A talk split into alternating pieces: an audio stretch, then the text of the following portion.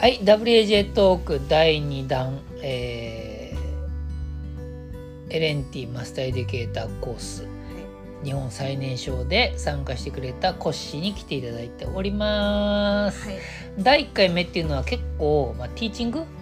うん、ティーチングで、まあ、コッシーが結構、まあ、どんどんどんどん自信をつけてきたみたいなねそんな話をしてもらいましたけれども、えーまあ、WA コースにしろ LNT のコースにしろ何もティーチングだけじゃなくて、えー教える技術とかね理論だけじゃなくて結構現場に出ていくような経験もして当然現場に出るってことはまあテント泊したりとか、まあ、そういうアウトドア経験っていうのもね当然、まあ、アウトアの体験っていうのも通じてのコースだったんですけれども、まあ、LNT の5日間のコースだと WA と違ってそんな長くね山にね行くことはないんだけれどもそれでも LNT の5日間のコースの中で1泊2日の遠征とかやったので、えーちょっとそっちの方に話を移していきましょうかね。どんな日程感で行きましたかね？なんか一泊の予定だったのが二泊とかになりましたえなってないね。なってないねなってないね。それ違うね。それ違うね。ごめんなさい。はいあの WA にハマった YMCA あだだ神戸 Y のディレクターたちが飛ばしちゃったタイプだね。そうだね。だから一泊二日で、はい。あのえー京都 YMCA のベースキャンプのサバエキャンプはい。が、まあ、琵琶湖の、えー東岸東側にあるんだけどその西岸にある、えー平山脈はい。の中で八雲ヶ原って言ってねかなり広いベースキャンプがあるんですけどそこにだからまずは1日目登ってでそのベースキャンプで LNT のいろんなトレーニングしてあ違うわ。2泊3日だったかも。そうですよね。だなんだかごめんごめんごめん。ごめんごめん。ごめん ごめん。2泊3日だった。なんか最初案内見てた時からより早く出発するみたいになっておおそうかマジかマジかみたいな感じでせやせやせやせやせや。ごめんごめんごめん。いけんじゃね？みたいな感じで行ったのをいけんじゃねえです あのねもう俺はもう言われて初めて戻ってきた感じで。確かに。っていうのはねやっぱりねこう LNT の技術ってやっぱサバエキャンプ場っていうインフラが整ってるとこよりも山の中の方が学ぶこと多いじゃない。だから、まあ、俺もそうだしリードインストラクターのグアンもそういう発想だからまあ行けるんだったら行こうよって感じで多分募集要項に1泊2日だったんだけどだけどなんかみんなの装備見てモチベーション見て技術見て2泊3日行っちゃおっかみたいな感じになっちゃったんだよね。確かそうだった。とたそうやそうやそうや。ということで、えー、と4泊5日の2日目にだすでにそういう準備をして3日目の朝から行ったってことだよね。そうですね。おそらくね、はい。なるほどなるほど。だから結局だから山の中での経験っていうのがメインになるのかなその時は、はいそうですうん。OK なんかじゃあその山の中でのまあもちろんマスターエディケーターとしてのカリキュラムもそうだしその生活の中で感じたこととかいろいろもうざっくばらんにぶっちゃけで言っていただきたいと思いますが。はい。はい。そうですね。私事前ん？あの事前のうん。計画と準備うのん。項目のティーチングだったんですよ確か。はいはいはい。それを担当したってことね。担当だったんですよ、でなんか結構ティーチング前の方でうん。よく分からずにとりあえずティーチングをやってみた。やってみた。すげえ結構前半戦はそうだよね。不安不安いっぱいのままとりあえずやってみてみたいな、はい。でとりあえずなんかこう全員の装備を、うん。あのこうリュックに入れずに、うん。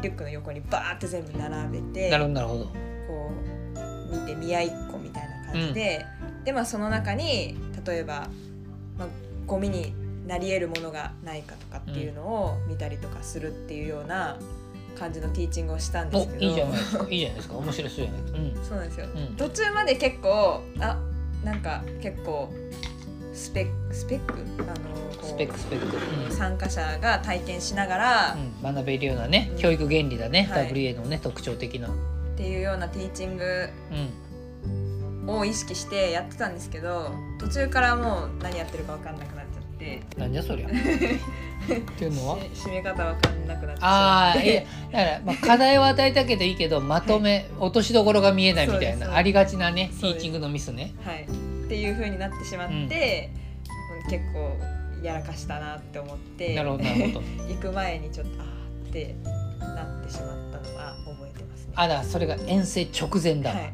直前。だからあの WA もそうだけど LNT も、えーまあ、事前の計画と準備っていうのを全然関係ないところでやってもしょうがないからまさに遠征直前の事前の計画と準備のところでやってもらうわけじゃないだけどそれがあんまりだから実際の遠征の計画と準備にはこう紐づかなかったって感じかな。なんかこう想定してた締め方とまた違う方向に行ってしまってどうしようどうしようってなって、すごい焦ったのをすごい思いだからもう今から2泊3日の山に行く。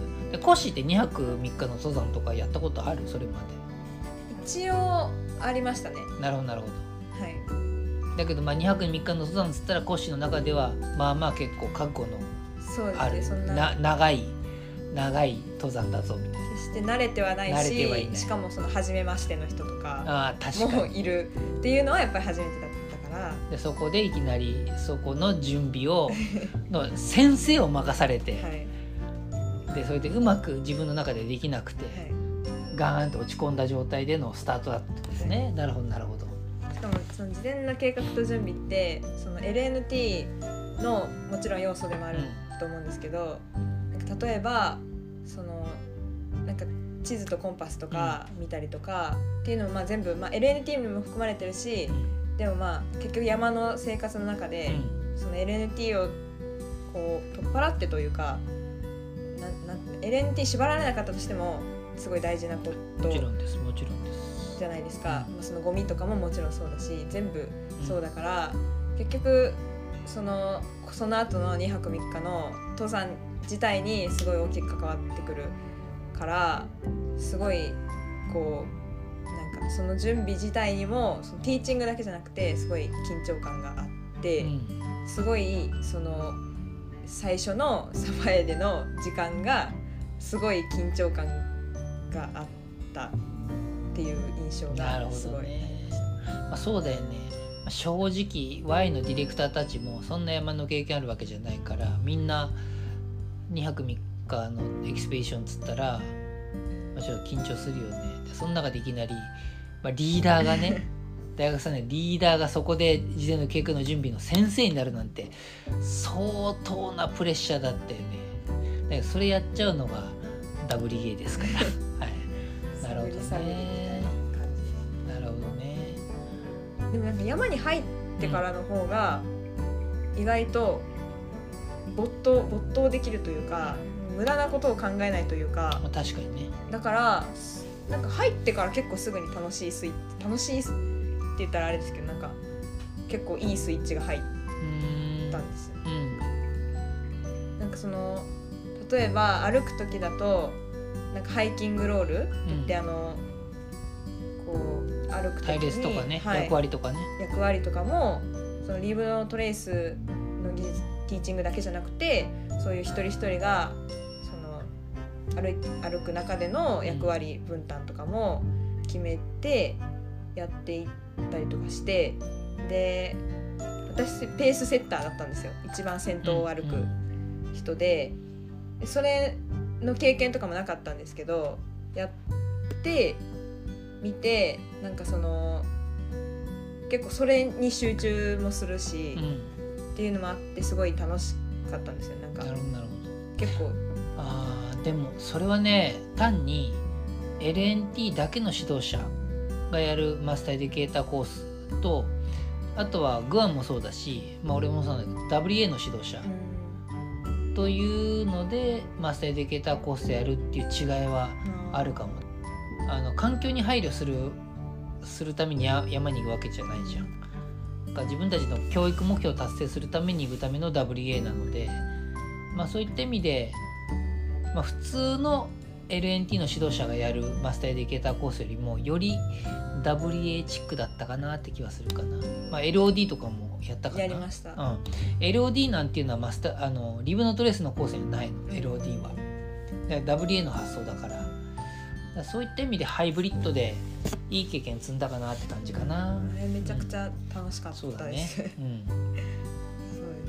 そう なんかそれの印象も結構あってそのティーチングだけじゃなくてその山の？山の自分たちでなんとかっていう。そうですそのチームというかう、ん。でこの2泊3日のトリップをどう乗り越えるかっていうか、そこは WA の発想かな、はいまさに。そこもう結構結それの方が結構あるかもしれない自分の中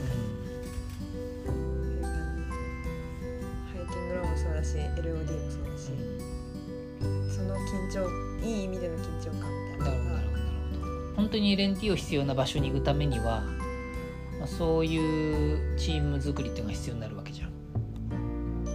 平さんの中に入ってみて。はで山手の中での経験で何かプラスアルファがありましたら。い山の中だとう、ん。すごい場所自体は一回行ったことある場所だったんですけど。あなるほどなるほど、はい。そうなんだ、はい。うん。でだからすごいイメージとかもあってもともとすごい 好きな場所だったので、行けてすごい嬉しくて、こう湿地というかこうんうんそうだうなねかなか私学生時代神戸に住んでるんですけど、そこだとあんまり見れないような景色がすごい広がっててそれがすごい幸せうに感じたっていう、まあ、学んだことというよりすごいそれはすごい幸せだなと思った瞬間ん、そうだね。まず単にだから、まあ、研修会っていうよりもだからまあ山に行くというねエッセンスもコースに含まれてるからね。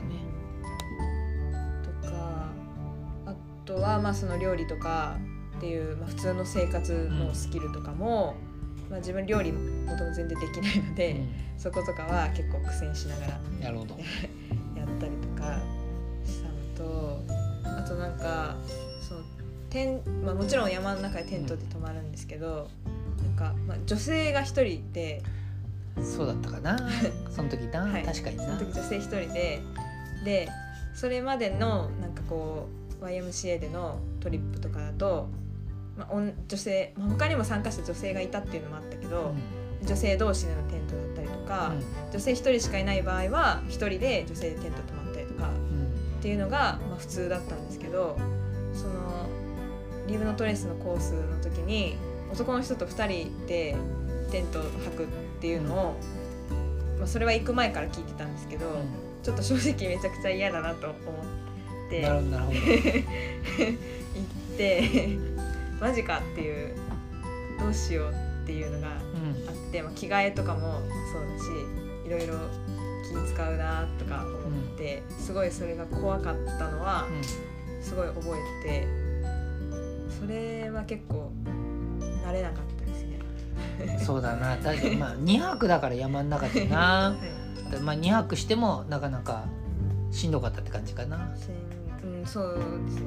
多分かな。確かに。っていうのはねあの俺がねあの2003年に WA コース行った時に女子大生を連れて、えーまあ、アメリカに行ったんですけれども、まあ、でアメリカの大学生と一緒にキャンプしたんだけれども向こうの指導者がアメリカのまあ男性の学生と日本の女子の学生を同じテントにするっていうふうにでしかも2人のテントに2人二人組のテントにするっていうようなふうに言って確かに俺もねびっくりしたの。でで俺あんまりね男性女性っていうのは確かにあんまり気にしなかったけどあえて2人二人用のテントでアメリカ人の男性と日本の女子が女子学生を一緒にするっていうふうに聞いて、まあ、それは俺にない発想だなと思ったんだけどでなんでかっていうとで野外状況っていうのは、まあ、時と場合によってはこういうことが起こりうるしでその中で別に男性女性とか、まあ、そういうのを超えて、まあ、人と人として共同しないと絶対やっていけないと。で仮に男性女性別のテントってしたらそんだけこうストレスがかかるわけじゃん。テントも2ついるし。だけど同じテントで泊まれるってなったら1個でいいじゃん。だからそれが不自然だしあのそういう考え方をしていると指導者としては不適切だしっていうふうな話をされて確かにみたいな。でそういう思いから、まあ、俺とリードのグアンと話して女性一人のテント持ってったらうん。その分余分に持っていくわけになるじゃん。それってやっぱりねリスクになるわけだからうん自然の中では不自然な配慮をするためにリスクを冒すのは良くないなって判断で、まあ、テントがあるんだったら一緒に泊まったらっていう発想になったかな。まあでも確かにねこれがね2週間の WA コースだと何の違和感もないけどだから、まあ、本来そこが目的じゃないマスターエディケーターコースでそれをやると、まあ、本当申し訳なかったんですまあ今改めてカミングアウトで申し訳ないんだけどでそこそこにこう体制ができる時間は足りなかったかなっていう申し訳なさはあるかな。でもまあそういう意図があった。そういう意図があった。まあそうかなと思ってたんで、その嫌ですとか言わなかったんですけど、うん。あでもなんかそのおんなんかおん今までうん。その、指導してくださる方がうん。全員男性だったんですよ、そうだね。基本的に。そうだね。ずっと男性でその LNT コースもそうだし、それまでのキャンプ経験もそうなんです全部教えてくださった男性で、なんかこう女性ならではの、うん。例えばトイレの仕方とか、生活の仕方とかが分かんないなと思って、うん。でもその時、まあ、なんか、まあ、今だったらまたちょっと別の聞き方とかも思い浮かぶんですけど、うん。その時それをどう聞いていいのか分かんなくて聞けなくて、なんかその時にその女の人の、まあ、日本だからなのかもしれないですけど、なんか野外の難しさというかちょっとハードルがまたちょっとあるなって思って。うん。なんかそれがなんか例えばそれが自分がそういうのに参加してうん。後輩とかがもっと参加しやすくなるように自分がいろいろ考えられたらいいなとかっていうのをその時に漠然と考えた記憶はありなんかねちょっとねマスターエディケーターよりさらにま すそうですね。超えてめっちゃ深くなったけど。でもね俺ねはい。あの本当に今 LNTJ 立ち上げたりとか、まあ、いろんな組織運営して本当思うのは、まあ、女性のこう役役員とか理事とか、まあ、それが本当に少ないなっていうのをこう痛感していてで急にねそれは今じゃあ誰が女性いませんかって無理だっていうふうに肌と気づいてっていうのはだって今まで女性をそういうこう組織のリーダーとしてこうねあの起用しなかったり育ててこなかったのが今今で本当素晴らしい女性は今でもたくさんいるんだけれども社会人だけじゃなくて本当小学生とか幼児からまあおそらくおそらくそういう教育がなんなんとなくこう日本では定着しちゃってきてると思うんだよね。でそこを変えない限り多分この先も社会の女性のリーダーっていうのは生まれないかなっていうふうに改めて今思ってる。だからそこにつながるね、まあ、ディレクターっていうのは管理職だから、まあ、コッシーの指導者指導者とかメンターっていうのは男性がなってたけどそこに女性がねなるためにはもうコッシーコッシーがどう考えるかでもまあそれでもだいぶ変わるけれどもさらに今の子供たちうん今の幼児うんの子供たちがもう女性と男性関係なくリーダーになる女性がいれば女性がリーダーになればいいしっていうそういう教育を幼児からしていかないと、うん多分あ解決はできない気はするかな。俺は俺は今だからいろいろ組織を運営してそんな気はする。全然マスターエディケーターの話が ごめんなさい。それてるんですごめんなさい。ごめんなさい。えでも本当にそれは思ったんですよあのね WAJ トークですからあのジェンダーを語るじゃないのであのコッシコッシー今の日本の社会を切るとかそういうんじゃないのでじゃあそこ勘違いしないで。まあまあまあだから一緒にテントに寝るとかね、はい。男性とね、まあ、そういう経験からそういうのに、はい。まあ、コッシーはほら感性豊かだからそこにこう思考が及んじゃったってことはね、い。もう一回戻します戻しますかこれはもう印象に残ったなとか感動したなみたいなのもちょっとうん。これから参加する若者たちに伝えていただけたら。えもう本当にフィールドは最高で。ヤクモはね、はい。ヤクモはね。はい。あでもそうだね。でもまあでも全部が平でやるわけじゃないから。まあまあそうですね。ででも俺が任されたらヤクモと同じうんクオリティは絶対担保します。ただヤクモは素晴らしいね。いいいい。確かにってほしいです。言ってほしいね。言ってほしいね。言ってほしい。平さん。滋賀県はい。平さん。八雲。八雲ヶ原。ぜひみんな行ってください。ってほしいです、なんかあの途中でブナヶ岳っていう山があるんですけど。まあ途中でっていう途中じゃないか。あ最高峰ね。そうです。ね一応平さんの最高峰、ね。我々にしたらエクスペイン途中だけど一応最高峰だからね。すね。そこはこうちゃんとリスペクトしていこう。はい、そうブナブナヶ岳うん、に、まあ、オプションツアー。ああのカリキュラムとは関係なくとにかくまあえっ、と2泊3日の2日目のはいそう。2日目の朝朝。朝早朝に、まあ、行きたい人だけ行くっていうしかもだご来光登山だから真っ暗闇ででみんな結構ティーチングでいっぱいの時に、はい。しかも俺が「囲碁」とか言っちゃうなんでさ俺が言いたいから。言いましたねそういえば。はい。あの時まあめちゃくちゃどうでもいいんですけど私ヘッドランプ壊れてすごい大変でした。見えなくて。なるほどなるほど。行ってで私あれその平山自体は行ったことあったんですけど、ブナヶ岳はその初めて行った時は悪天候で行けなかったので、リベンジっていうのもかかってたので絶対行きたくて、もうティーチングやばいなとかもあったんですけどまあねかれまあやらなきゃいけないタスクがあるからね、はいはいはい。それもありつつ。ありつつ、まあ、行くって決めて、行ってで真っ暗な中登って登ってもうめっちゃくちゃ寒いんですけど山頂は。複寒いね。雑だけどまあ標高高いんで当たり前に寒くてめちゃくちゃ寒いんですけどご来光を見えた瞬間の感動がすごくてうん写真撮りまくって確かにね。あれ言ったな俺も。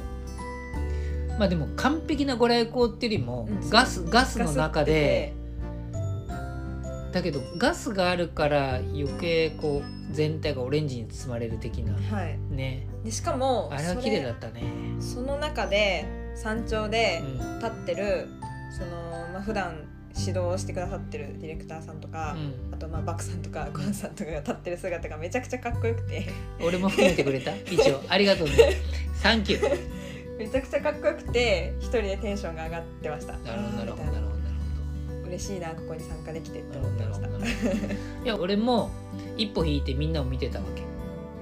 山頂に立ってるみんな、で、まあはいまあ、バックがオレンジじゃん。はい。ご来光のオレンジ、はい。でガスがかかってた。は記憶では。いはいでみんながあのシルエットで立ってます。はい。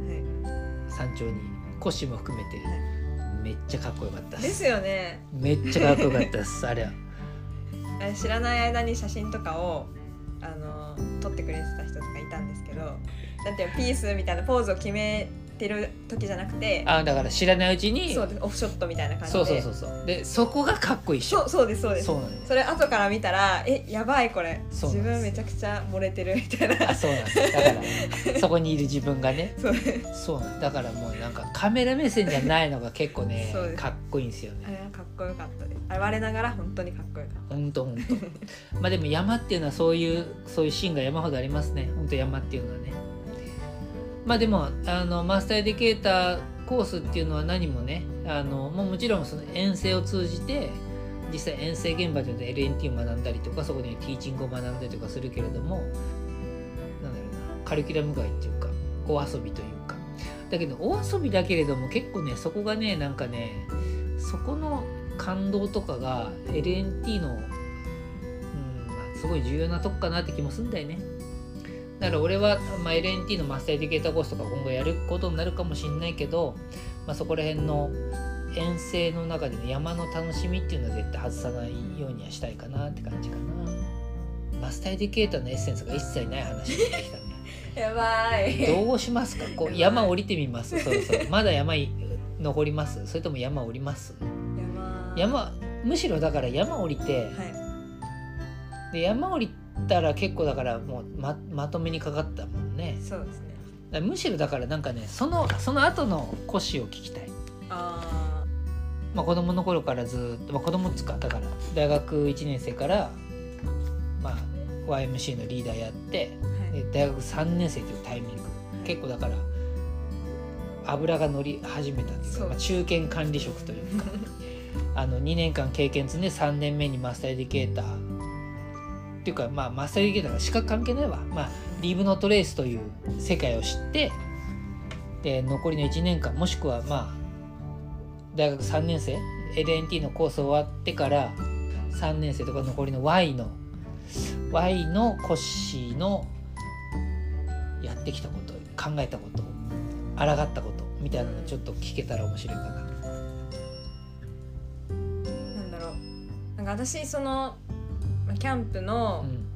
こうまあ神戸 YMCA でキャンプのまあリーダーっていうのを、初めてやったのが高校の2年生の時で、まあその時は吉間っていうあのキャンプ場であの4泊5日のキャンプから始めてっていう感じだったんですけどでまあなんか全最初本当に私ポンコツというか、まあ、別に今でもそんなポンコツですけど最初本当にダメで どうしようもないぐらいダメでなんかあのその時のディレクターにもう「お前たちは偽善者だ」みたいな「もう帰れ」みたいな感じでもう言われるぐらいやばやばくてうんうん。なんか本当にやばいかったんですけどなんかそれなんかすごいでもやりがいを感じて一方で。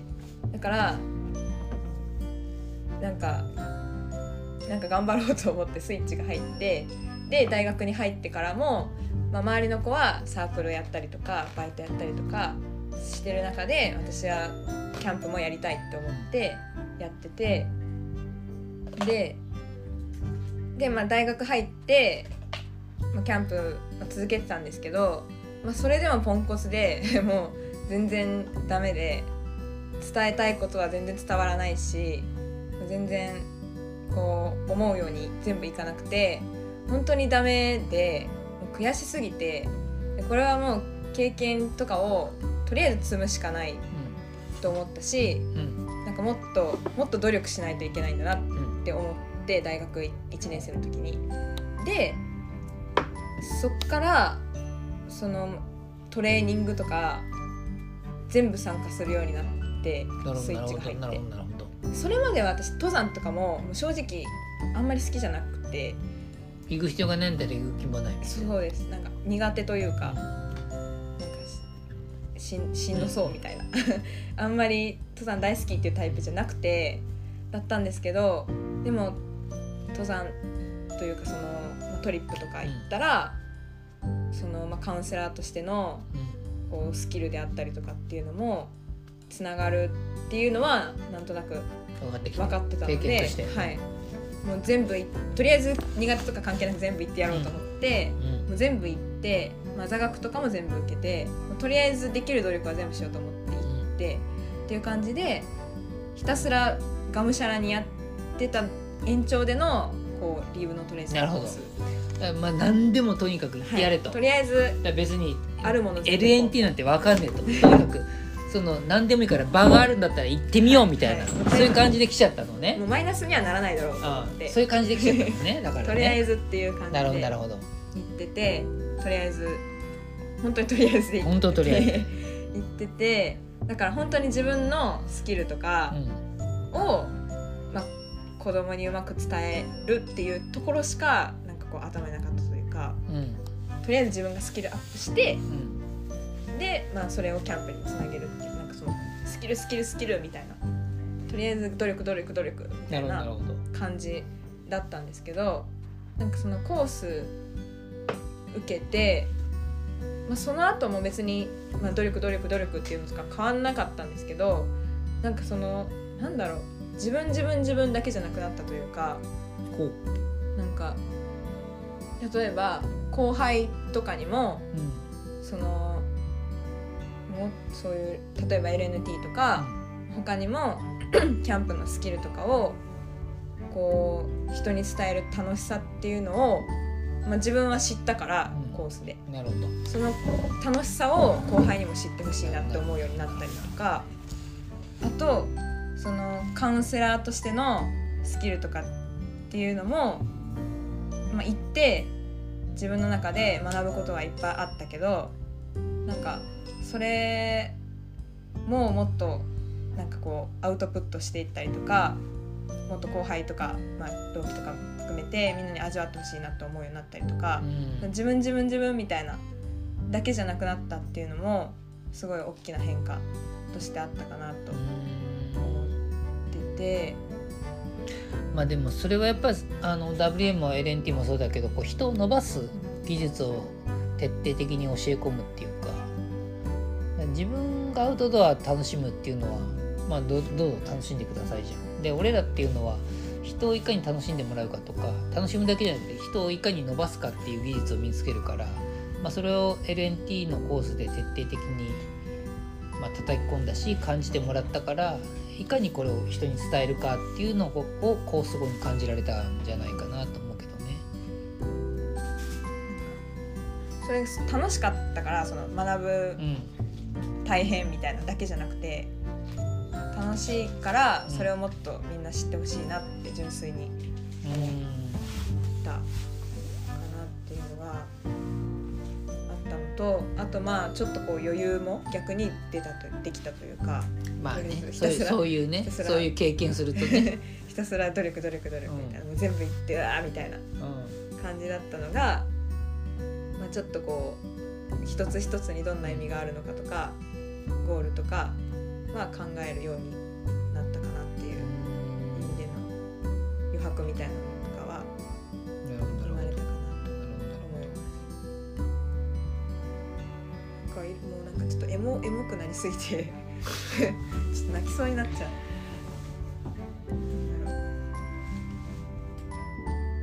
ああとうん LNT のそのコースのうん最終日にバクさんに言われた言葉で一個めっちゃ記憶に残ってるのがあって、俺は忘れてるとう。ん。だと思います。多分本当に忘れてると思うんですけど。でも言われたら絶対思い出すと思う。えなんか憧れられるリーダーになるよって言われたんですよ。そそれめっちゃ普通すぎない？えでもそれがすごい刺さったんですよ。なんか。あら刺されて刺さったんですよ。たのうんなんかもうふお普通普通すぎて。ってえいうかそのかその後輩とかもそうだしっていう意味合いの。どなるほど。でなんかなんかそれが残りの大学生活のまあ1年半ぐらい残ったんですけどその中でそうのだね。の中であ自分がやるべきことはこれだと思ってその憧れられたいっていうことじゃなくてなんか最終的に目指すところがそこなんだなっていう。なるほどのを漠然とその時に感じて。確かに。まあタイミングタイミングで知らず知らずにいいこと言ってんね 俺ね。でそれまではだから自分がとにかく伸びる伸びる。伸びる伸びる伸びるあのいいカウンセラーになりたいいいリーダーになりたいねでそれって別に憧れとは違うよねだけどまあマスターエディケーターをやった段階で、まあ、もちろん伸びる成長する自分として成長することは憧れる一つの要因なんだけれども単に伸びるだけじゃなくて、まあ、そのその自分の姿が後輩に影響を与えるような。うん。なるほど。でもねそれって本当にあのマスターエデュケーターで伝えなきゃいけないことだったかな、うん、だから、まあ、コシのもちろん能力もあるんだけれども、まあ、それがマスターエデュケーターのカリキュラムっていうかね、まあ、もちろんグアンも素晴らしい指導者だし俺も素晴らしい指導者だし だけじゃなくてだけじゃなくて、やっぱりそれはねやっぱカリキュラムの力、うん。うん、WA も LNT もそういう風に人がこうモチベートされたりこう成長するようなやっぱロジックを持ってるっていうのがすごいかな。それはね別にコッシーもだからその俺のた俺のポジションっていうかねマスターエディケーターを指導できる立場になった時には多分、まあ、そういうことを次に気づかせる指導者になるかなって気はするわ。なるほどなるほど。どうでしょう？なんか思いの丈は語り尽くしましたが どうですか？えもうわもかんない。かんないでですか？もわかんなくなってきました。わかんなくなってきましたねもう脱線しまくりましたねなんかねどうでしょうかな？LNT に興味あった方々がこれで LNT の魅力が伝わったかどうかわかんないですけど、まあ、LNT っていうのはだから LNT にあって LNT ではないというかね。ま あ人生人生ですかね。というようなかんのが伝わる回 回でございました。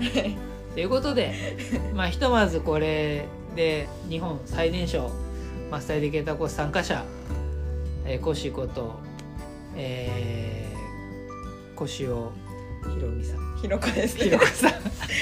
ひろこひろこさん。ひろこさん。ひろこさん。ひろこさん。ひろこさん。の、はい。えー、LNDJ トーク、はい。えーお開きにしたいと思います。はい。はい、また次素晴らしいね あの WA とか LNT のコース参加者が皆さんにね体験を語ってくださいますので、えーぜひお楽しみにということでありがとうございました。